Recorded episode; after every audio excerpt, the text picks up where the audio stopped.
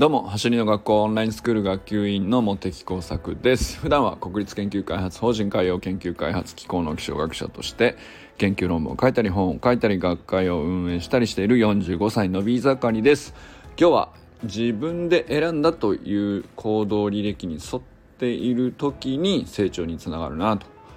いうことを感じたっていう話をしたいなと思っております。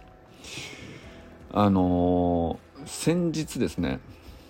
んと日曜日だったのかな、えー、昨日か、えー、畑先生のレベル2講習会、えー、加速局面のスプリントテクニックを学ぶという講習を、えーまあ、受けた方々とえー、ちょっとやり取りすることがあって実はその中村修平さんとか、えー、中野さんとかオンラインスクール生の方々が、あのー、いらっしゃってそれ以外にも僕のちょっと初対面の方もいらっしゃったんですけどあのすばなんか本当に素晴らしいメンバーだったということで畑先生はもう本当にレベル高くてめちゃくちゃ良かったですというふうに教えてくださって。でその人たちのあのグループ LINE にもちょっと混ぜてもらったりなんかしてですね。でちょっとえっとでなんでそんなことになってるかっていうとあのレベル2のテキストの直しをいろいろ手伝ってるうちになんかもうノリに乗っちゃってもうめちゃくちゃ燃えちゃってですね。あのすっげえあのグレードアップしたテキストを書き上げてですね。でなんか採用いただいたんです。これめちゃくちゃいいからあの畑先生がその早速講習会で使ってくださったんですね。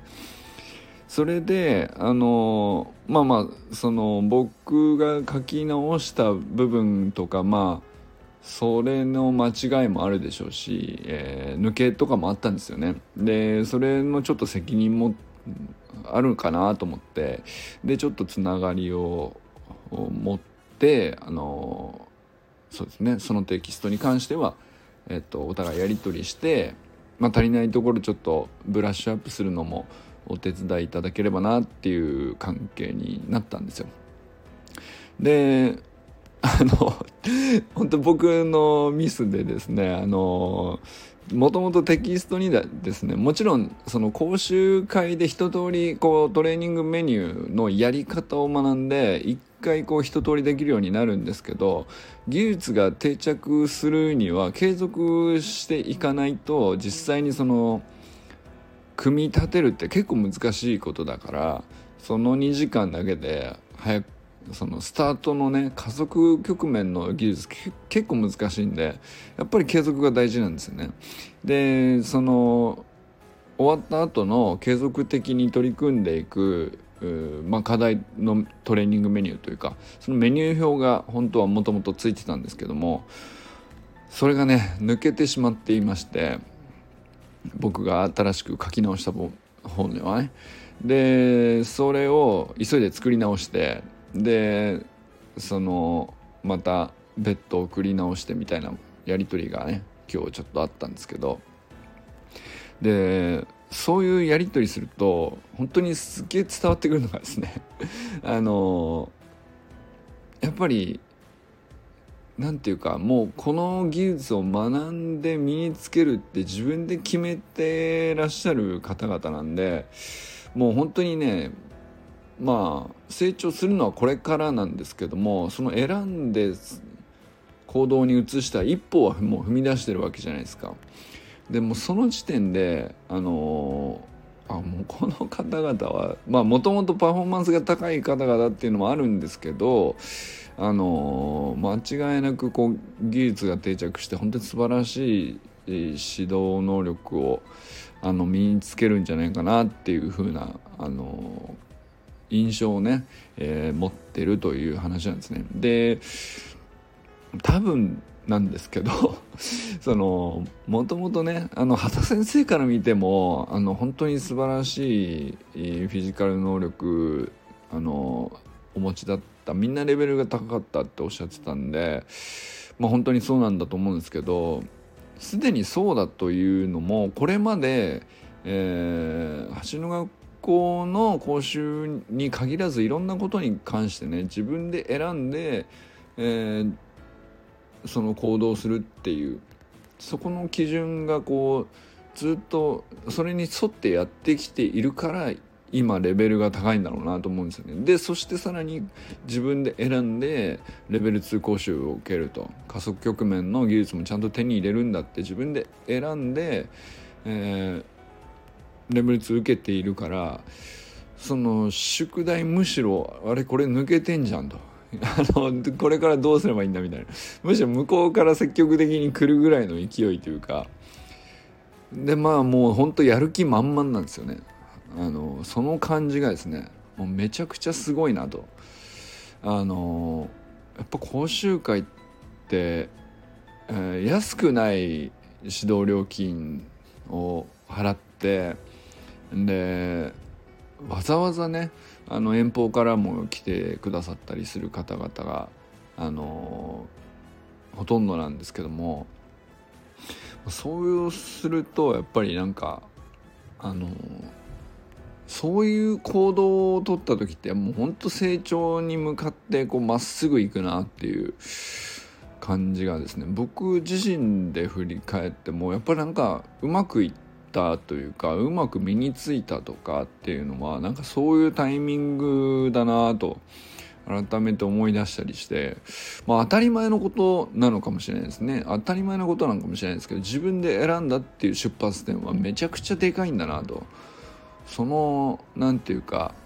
あの受けに来たこと自体はまあ本当に最初の一歩で、まあ、2時間っていうのが、まあ、短いといえば短いのかもしれないですけど講習時間っていうかね、うん。まあ、わずか2時間で学べるとも言えるし、えー、ていうかな。スポーツのトレーニングとしてはわずか2時間でそんな全てがガラガラ あの、えー、急にねあの全部変わって翌日からもう別人ですみたいなことはもちろんないわけなんですけどでもあの価値があるなと思うのはやっぱりその自ら選んでわざわざその技術を手に入れに来るっていう上での2時間だからやっぱりみんなそこを成長する確率が高くなるというか身につく習得できる確率も高くなると。いうことなのかなと本当にねなるほどなとなんか改めて当たり前のことなんですけど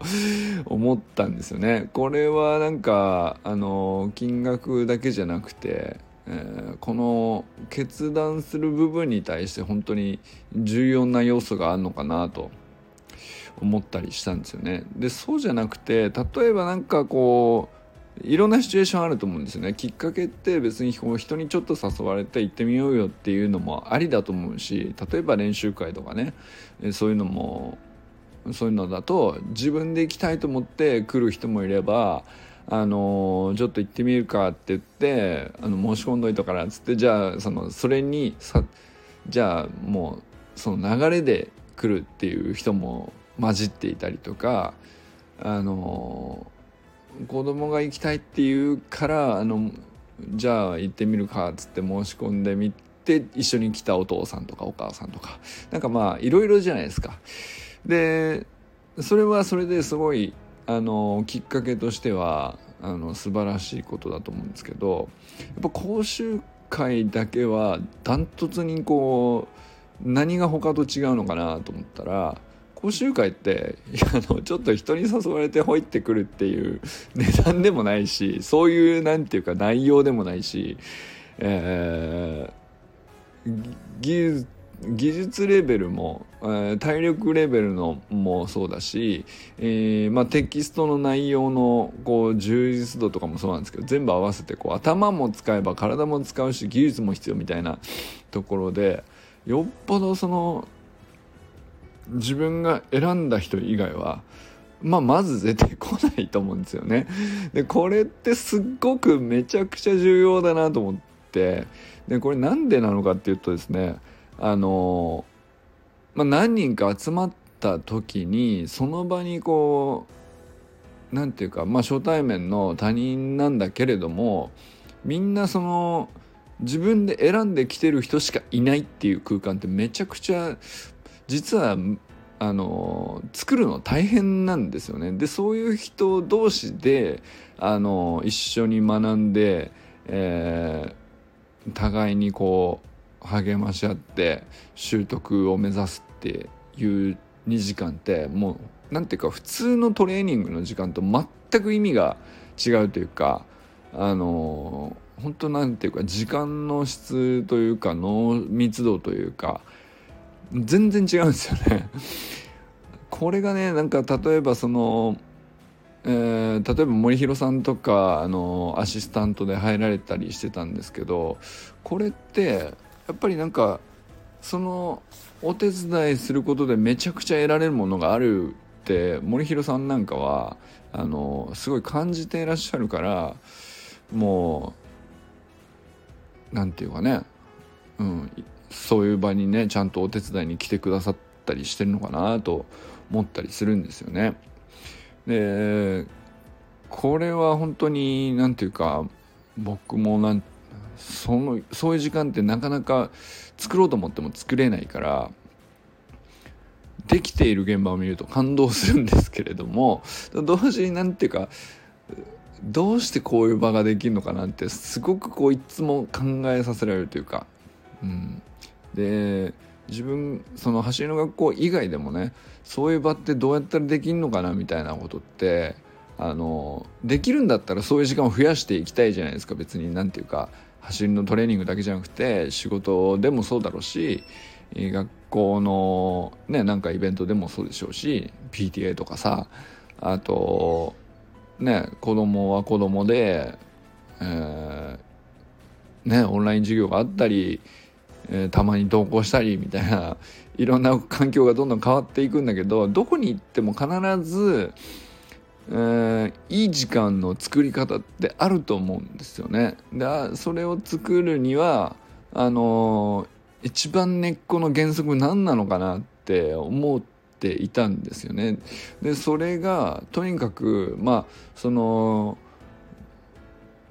昨日のお話をね聞いているところから中野さんが、まあ、直接ね 僕に教えてくれたことをパクって今話しているんですけど